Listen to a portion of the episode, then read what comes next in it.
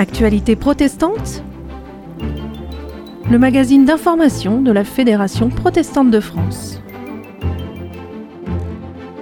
Bonjour et bienvenue dans votre magazine au cœur de l'actualité du protestantisme et de la Fédération protestante de France. On est ravis de vous retrouver pour décrypter les informations essentielles de ce mois de mars avec Aude Millet et son invité. Bonjour Aude. Bonjour Benjamin.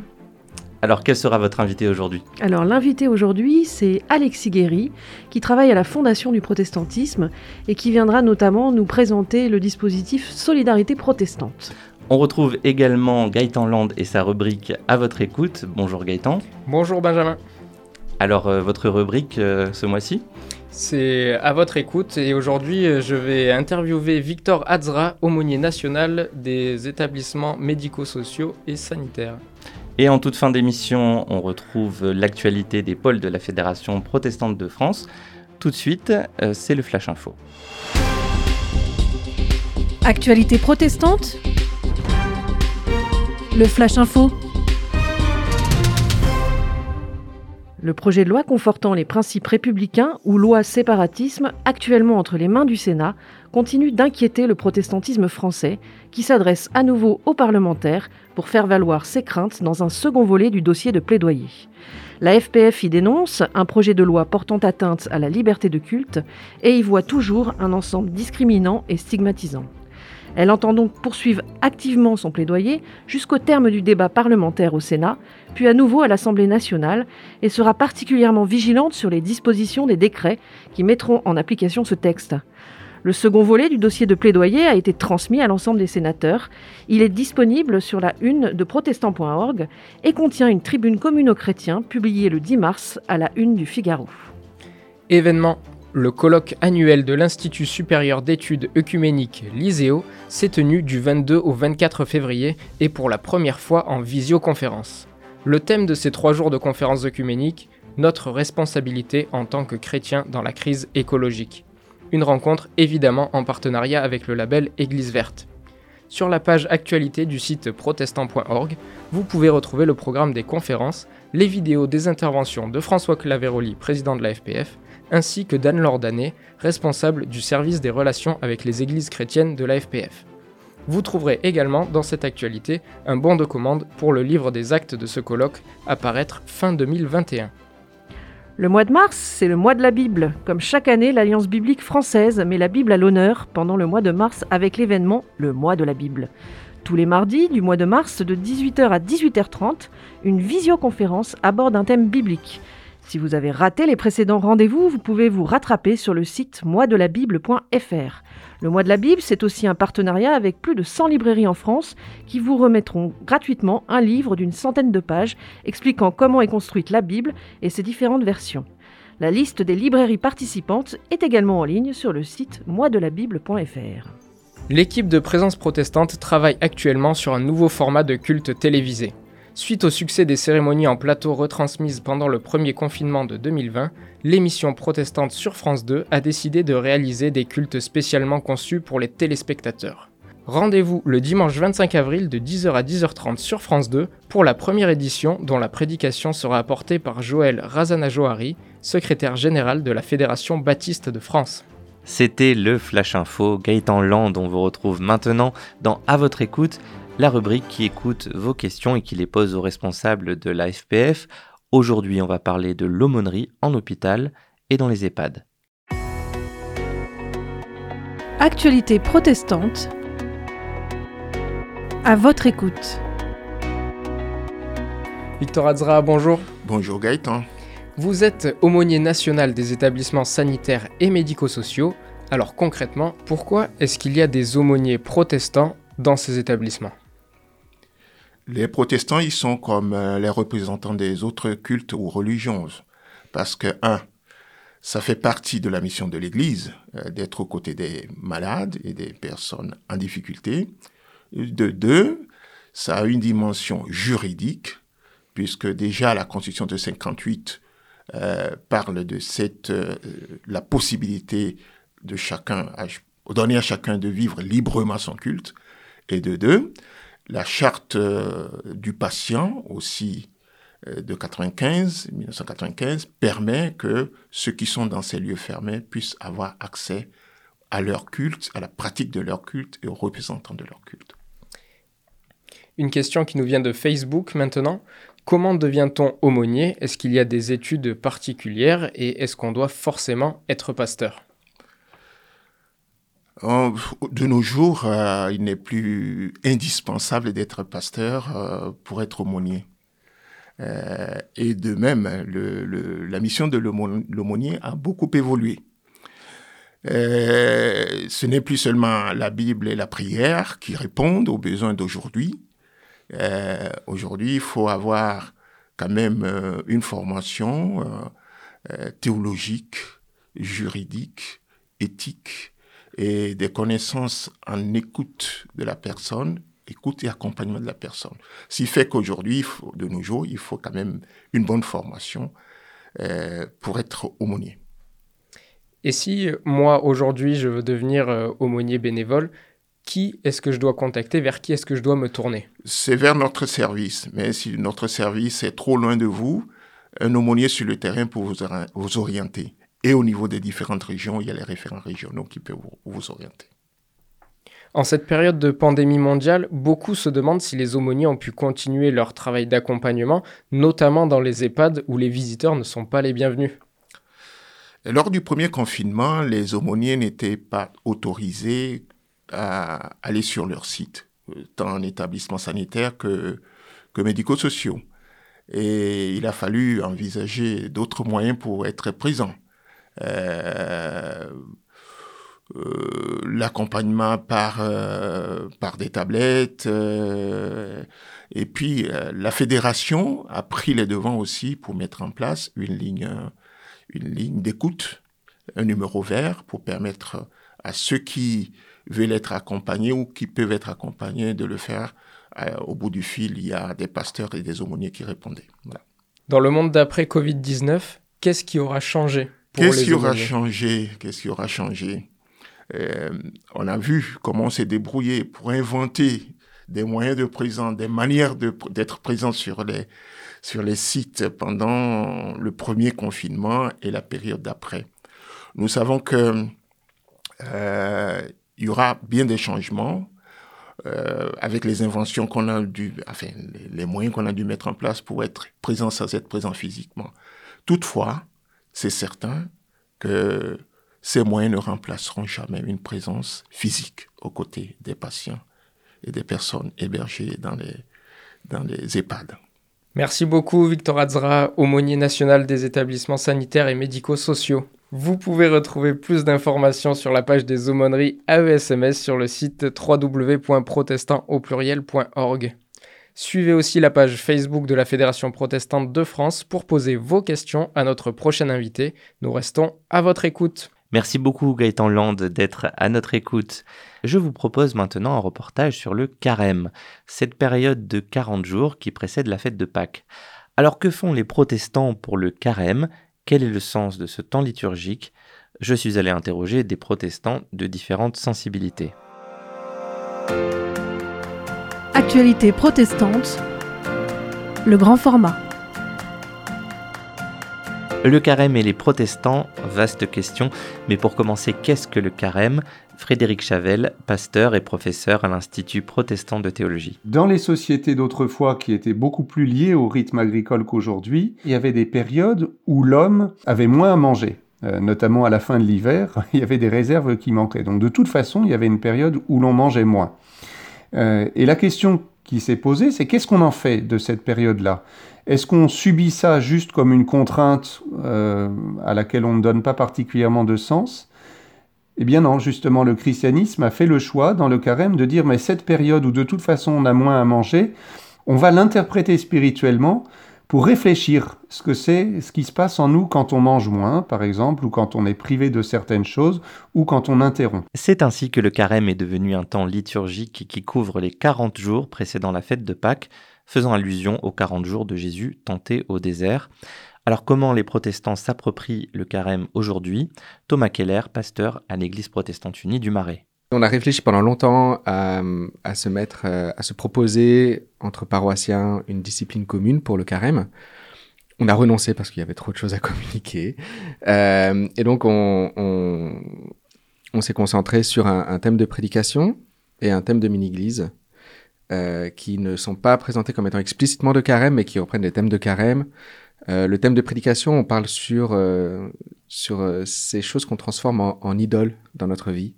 C'est-à-dire ces, ces choses qui viennent prendre la place de Dieu, desquelles on espère trop le bonheur, le salut, etc. Et qui en fait, on finit par vivre pour elles. Donc voilà. Et du côté des églises évangéliques, le carême est peu suivi, comme en témoigne la pasteur baptiste Aniel Hatton? C'est vrai que dans certaines églises baptistes, il n'y a pas du tout cette préparation euh, à Pâques, euh, cette montée vers Pâques, comme on dit. Euh, et ça, moi, je le regrette.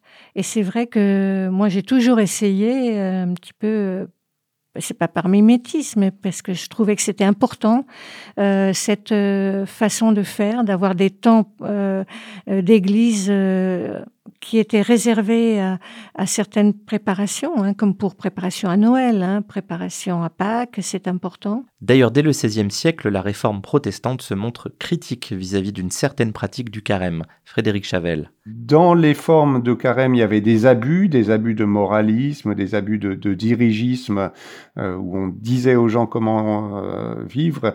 Ça avait pu être perçu par les réformateurs comme quelque chose qui enlève aux gens leurs responsabilités et qui les enferme dans des schémas de culpabilité qui leur permettent pas vraiment de découvrir la grâce de Dieu. Et donc ceux qui euh, étaient inquiets de ces dérives euh, avaient choisi du coup de prendre des, des distances avec cela. Euh, mais il y a d'autres traditions protestantes comme le luthéranisme qui ont dit bon ben c'est ok il y a des dérives mais euh, il, il, suffit de reprendre la bonne part, de revenir à la source de cette idée spirituelle qui est euh, qui peut être profondément euh, bénéfique. Exemple dans une paroisse luthérienne de l'Union des églises protestantes d'Alsace et de Lorraine avec la pasteur Laurence Anne. Pendant un an, on nous a enlevé tellement de choses que je n'ai pas voulu demander aux gens d'enlever encore une chose supplémentaire pendant le carême, que ce soit euh, de la nourriture, que ce soit euh, des, émissions télé ou, je ne sais pas quoi d'autre. Hein. Alors ce que j'ai proposé, mais ça n'est jamais euh, une obligation, mais j'ai proposé pour le matin le début du psaume 23, le Seigneur est mon berger, je ne manquerai de rien. Voilà pour, débuter la journée. À midi, euh, Jean 3, 16, euh, je crois, Dieu a tellement aimé le monde qu'il a donné son Fils unique afin que quiconque croit en lui ne périsse pas mais qu'il ait la vie éternelle. Et pour le soir, la fin du psaume 121, l'Éternel gardera ton départ et ton arrivée dès maintenant et pour toujours. Enfin, le carême se vit aussi personnellement avec un léger accent développement personnel, mais sans confusion toutefois sur le fond. L'objectif, changer ses petites habitudes du quotidien. Thomas Keller et Laurence Anne. J'avais lu dans la règle de Saint-Benoît que le carême pouvait être perçu comme euh, un temps, pas pour faire des choses extrêmes ou des grands sacrifices méritoires devant Dieu ou, de repentance, comme si le sacrifice allait nous apporter le pardon, mais pour, pour vivre un peu plus comme on voudrait vivre toute l'année. Je me suis posé la question, voilà, qu'est-ce que je voudrais changer dans ma vie? Les petites habitudes du quotidien qui feront la différence au long terme. Je me suis concentré sur la lecture de la Bible et sur euh, la nourriture. Euh, j'ai essayé le sport. Je me demande si je vais faire le sport à la fin du carême. Lorsque on s'ancre comme ça régulièrement dans chaque journée, on a une, largeur de vue qui peut s'installer. C'est-à-dire qu'on voit le monde autrement. On voit le monde avec les yeux de Dieu, avec les yeux d'amour de Dieu. C'était le grand format et jusqu'au 28 mars se retrouver chaque dimanche à 16h les conférences du carême protestant sur France Culture et en replay. Les chrétiens pourraient changer le monde par le pasteur Samuel Amedro. Tout de suite, dans l'invité d'actualité protestante, On reçoit Alexis Guéry pour nous parler de la fondation du protestantisme qui fête ses 20 ans cette année et plus précisément de son action Solidarité protestante à l'occasion de la crise sanitaire. Actualité protestante. L'invité. Et aujourd'hui, j'ai le plaisir de recevoir Alexis Guéry, qui travaille à la Fondation du protestantisme. Bonjour Alexis. Bonjour. Alors je suis ravie de vous recevoir parce que c'est une année particulière pour la Fondation du protestantisme, cette année 2021. Euh, je crois que vous célébrez euh, euh, quelque chose à la Fondation. Effectivement, la Fondation du protestantisme a été créée euh, en juillet 2001, qui est sa reconnaissance d'utilité publique et qui a permis le lancement des activités de la Fondation. Donc en cette année 2021, nous fêtons les 20 ans de cette jeune fondation, mais dynamique et utile au protestantisme. Alors est-ce que vous pouvez nous parler de Solidarité protestante, déjà ce dispositif un peu particulier? Solidarité protestante, c'est un projet euh, qui existe depuis la création de la Fondation, euh, qui a pour objectif d'être euh, un espace de collecte pour le protestantisme français dans le cadre de certaines situations d'urgence ou de crise particulière. Très concrètement, c'est ce, dispositif se met en place lorsqu'il y a des événements particuliers. Je pense à la crise du Covid cette année. Concrètement, est-ce que vous pouvez un peu nous illustrer davantage combien vous avez euh, collecté sur euh, ce sujet-là? Et euh, c'était un peu particulier parce que d'habitude, Solidarité protestante est assez axée sur l'international. à quel type d'organisme avez-vous distribué ces fonds? Alors, très précisément, on a collecté 257 000 euros sur la période du premier confinement, qui derrière a pu être distribué autour de trois projets. Euh, le premier projet, c'est celui que j'ai décrit sur euh, l'urgence alimentaire. Je vais donner un exemple très précis. Euh, il y a une communauté baptiste, par exemple, à Marseille, qui fait un travail assez remarquable de distribution alimentaire vis-à-vis des personnes qui sont les plus précaires. Et ces personnes, souvent, sont en situation irrégulière et se sont retrouvées du jour au lendemain, au moment du confinement, avec plus aucune ressource, mais plus aucune du tout, puisqu'ils ne peuvent pas bénéficier d'un certain nombre d'aides de l'État, et que tous les systèmes de débrouille qu'ils ont pu mettre en place étaient limités en période de confinement. Et cette structure a souhaité euh, passer en totale gratuité puisque sur les premiers jours du confinement, elle maintenait une aide alimentaire payante mais à prix extrêmement réduit. Elle s'est rendue compte que ça décourageait les personnes de venir. On parlait de 5 euros par semaine, par exemple, pour avoir 10 kilos de nourriture, ce qui n'était euh, pas énorme, mais il a fallu permettre à cette structure de passer en gratuité. Voilà. Donc Solidarité protestante est allée financer cette structure baptiste sur Marseille euh, sur quatre mois, puisqu'on a aussi continué sur le déconfinement, pour permettre euh, à ces populations les plus précaires de continuer de bénéficier des, services de cette association. Voilà un, exemple concret sur Marseille. On avait ensuite un, second programme euh, qui a été euh, l'aide au déconfinement. Un certain nombre de structures nous ont contactés à partir du mois de mai en demandant de l'aide pour la mise en place de protocoles sanitaires renforcés. Euh, ici, euh, la mise en place d'une barrière en plexiglas à l'accueil, sur l'évolution des usages des espaces, et puis du gel, des masques, etc. Et on a accompagné aussi des structures qui étaient des structures plus culturelles d'accueil. On a travaillé avec beaucoup de structures de la mission populaire ou des associations adhérentes de la Fédération de l'entraide protestante. Et puis après, le troisième programme, là, qui était à l'international, euh, qui a été principalement d'accompagner la prévention du coronavirus au moment où on était vraiment au début du, premier confinement français, où le, où le Covid était moins euh, moins propagé, on va dire, dans les pays d'intervention classiques euh, de solidarité protestante, qui sont l'arc méditerranéen, Haïti et Madagascar, qui sont nos principaux euh, champs d'intervention. Et donc là, on a été plus sur des programmes de prévention et d'accompagnement des populations locales pour éviter la propagation trop importante du Covid. Est-ce que vous allez poursuivre cette, ce soutien sur ce sujet-là? Sur le mois de mars, vraiment au tout début du confinement, nous sommes allés chercher des donateurs, nous avons reçu des dons, nous avons sorti cet argent derrière pour financer des associations, très exactement 79 structures qui ont été financées euh, sur l'année euh, et 64 plus particulièrement sur des questions de Covid.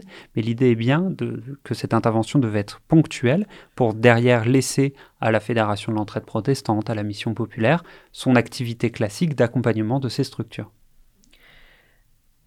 Alors, Solidarité protestante a aussi été sollicitée, vous l'avez évoqué euh, cette année, euh, face à la catastrophe qui a frappé le Liban au mois d'août.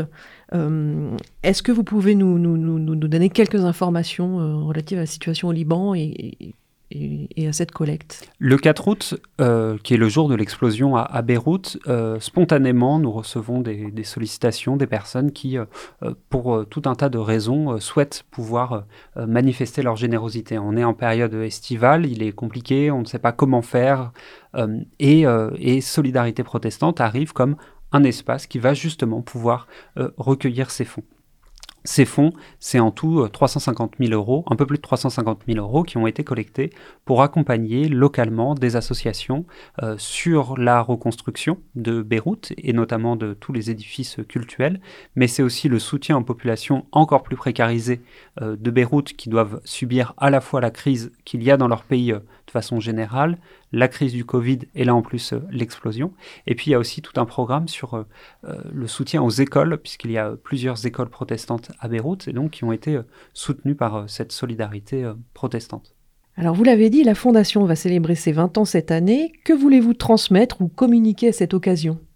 Dans le cadre de l'anniversaire de la Fondation, je pense que vous aurez l'occasion d'en reparler dans votre émission, euh, c'est avant tout un message d'ouverture et de dire que la Fondation est vraiment un outil, euh, c'est un projet au service de l'ensemble des institutions protestantes. La Fondation, en l'espace de 20 ans, elle est devenue la quatrième fondation euh, de France en matière d'abri, c'est-à-dire avec le nombre de fondations abritées en son sein. C'est une belle structure qui a plein d'opportunités et qu'on souhaite pouvoir mettre au service du plus grand nombre. Qu'est-ce que nos auditeurs pourraient euh, se poser comme question sur la fondation du protestantisme ou sur le dispositif Solidarité protestante? Eh bien, que vous soyez euh, donateur, que vous soyez paroissien ou que vous soyez responsable associatif, la Fondation peut répondre à un certain nombre de vos problématiques en matière d'organisation juridique, en matière de collecte euh, de fonds ou même en termes de générosité si vous souhaitez donner. Et donc, euh, je vous invite à prendre contact avec la Fondation du protestantisme ou aller sur son site internet pour voir tout ce que l'on peut proposer et on vous accueillera et on répondra à vos questions avec grand plaisir. En tout cas, la solidarité protestante ça veut dire quelque chose pour nous. Cette plateforme, euh, c'est une belle réalisation. Depuis 20 ans, nous avons financé euh, de très nombreux projets euh, qui permet aussi ce lien avec un certain nombre de structures locales et qui va permettre au protestantisme français d'affirmer très concrètement sa solidarité. Je vais vous donner un exemple concret. ça fait maintenant 10 ans qu'il y a un partenariat très très fort avec Haïti suite au, au tremblement de terre de 2010 ravageur et tout un accompagnement qui s'est fait depuis cette période avec les institutions euh, locales qui concrètement ont besoin de ressources et Solidarité protestante est un outil pour manifester cette solidarité financière. Merci beaucoup Alexis euh, Guéry d'être venu nous parler de la Fondation du protestantisme et du dispositif Solidarité protestante. Euh, nous vous invitons à vous rendre sur le site internet de la Fondation du protestantisme pour plus d'informations sur www.fondationduprotestantisme.org. Merci beaucoup et bon anniversaire à cette belle institution dont on reparlera bientôt. Je vous propose de finir cette émission avec Thierry André, chargé de mission lien fédératif, qui donne la parole au président du pôle FPF de Marseille, Arnaud Jeuch, au sujet du projet de loi sur les séparatismes et notamment de sa rencontre avec un élu local. C'est vraiment le sujet du moment pour le protestantisme autour de ce plaidoyer développé par la Fédération protestante de France. Actualité protestante. Au cœur des régions. Bonjour Arnaud, vous êtes pasteur à Marseille de la Fédération des Églises évangéliques baptistes de France et en même temps président du pôle FPF Marseille. Sur un plan personnel, quel est le point particulier de ce projet de loi confortant les principes républicains euh, qui vous dérange ou qui vous interpelle? Alors, euh, ce qui m'interpelle le plus, c'est certainement l'écart qu'on peut hum, voir entre euh, ce qui a motivé cette loi, à savoir euh, les questions sur les extrémismes, les séparatismes, et de voir qui elle vise principalement, puisque les associations 1905 sont, sont déjà en quelque sorte sorties du bois, elles sont déjà identifiées, connues, et il semblerait que cette loi euh, apporte tout un tas de mesures euh, contraignantes supplémentaires sur les 1905, alors que euh, c'est pas nécessairement elle qu'il faut viser en premier lieu. Vous avez rencontré il y a quelques jours, à votre demande, à votre initiative, une sénatrice pour lui présenter le plaidoyer de la Fédération protestante de France sur ce sujet et en discuter avec elle. Alors, qu'est-ce qui vous a poussé, en tant que pôle FPF Marseille, à effectuer cette démarche auprès des sénateurs ou députés? Bah, je dirais pour commencer euh, le devoir fédératif de représenter la fédération euh, localement, mais aussi euh, l'intérêt de devoir interpeller localement nos élus qui nous représentent dans la représentativité nationale. Et c'était pertinent et voilà, à l'occasion des vœux, j'ai envoyé à, tous les députés et sénateurs avec les vœux le la lettre de la Fédération protestante de France qui attirait l'attention sur nos, craintes concernant cette loi. Et j'ai eu un retour naturel euh, de, de Valérie Boyer, donc qui est sénatrice dans les Bouches-du-Rhône. Donc du coup, cette sénatrice a-t-elle été réceptive au message que vous avez voulu transmettre au nom de la Fédération protestante de France? Euh, oui, pleinement. Euh, elle était même euh, complètement réceptive. Elle était même déjà convaincue, en quelque sorte, qu'il y avait un, souci sur la cible dans, dans, cette loi. ça a été aussi pour moi l'occasion de, de, rappeler les chiffres hein, qu'on voit apparaître dans, dans le plaidoyer de la FPF, à savoir que sur les, les 5000 associations 1905 répertoriées en France, on en compte euh, entre 4000 et euh, près de 4000 en tout cas qui sont euh, des associations protestantes. Donc ça m'a permis de rappeler effectivement que en touchant les 1905, c'est déjà et d'abord aux protestants qu'on s'adresse. Et du coup, est-ce qu'elle connaissait le monde protestant, la galaxie protestante? Alors, pas tout à fait, euh, effectivement, même si, euh, comme je l'ai dit, elle était déjà bien convaincue qu'il y avait un défaut d'adresse en quelque sorte sur cette loi. Euh, elle a, ça lui a quand même permis de, de voir comment, comme j'ai pu lui expliquer comment comment les nos, nos associations fonctionnaient déjà. Ça lui a permis d'avoir une meilleure compréhension, une meilleure compréhension du territoire aussi euh, qu'elle représente. Ça m'a permis de lui faire l'état des lieux du protestantisme à Marseille, qui nous étions, combien nous étions. Euh, qui nous représentions. Et est-ce que c'est la première fois que, en tant que pôle FPF, vous rencontrez des élus euh, sur Marseille ou en tout cas l'agglomération marseillaise? Alors oui, euh, oui, malheureusement, on a on a eu euh, beaucoup de mal à, à voir la la, la, la précédente euh, mairie de Marseille, mais les choses changent. On est on a déjà prévu, planifié d'avoir des, des futurs rendez-vous avec avec la mairie, mais effectivement, c'était mon seul échange avec avec un député sénateur, voilà. Merci beaucoup Thierry André et Arnaud Jeuch. C'est la fin d'Actualité protestante, le magazine mensuel d'information de la Fédération protestante de France, réalisé et présenté par Benjamin Boriès. Merci d'avoir été avec nous. Merci à l'équipe de rédaction Aude Millet, Gaëtan Land. Pour nous réécouter, rendez-vous sur le site internet de votre radio locale ou sur protestantpluriel.org, rubrique Média et Radio FPF. Retrouvez-nous également sur vos plateformes et applications de podcast préférées, iTunes, Spotify, Deezer, Google Podcast, Pocket Cast, Castbox et bien plus encore. Pour nous écrire une seule adresse communication@protestant.org. À bientôt pour de nouvelles actualités protestantes. Actualité protestante Une production de la Fédération protestante de France.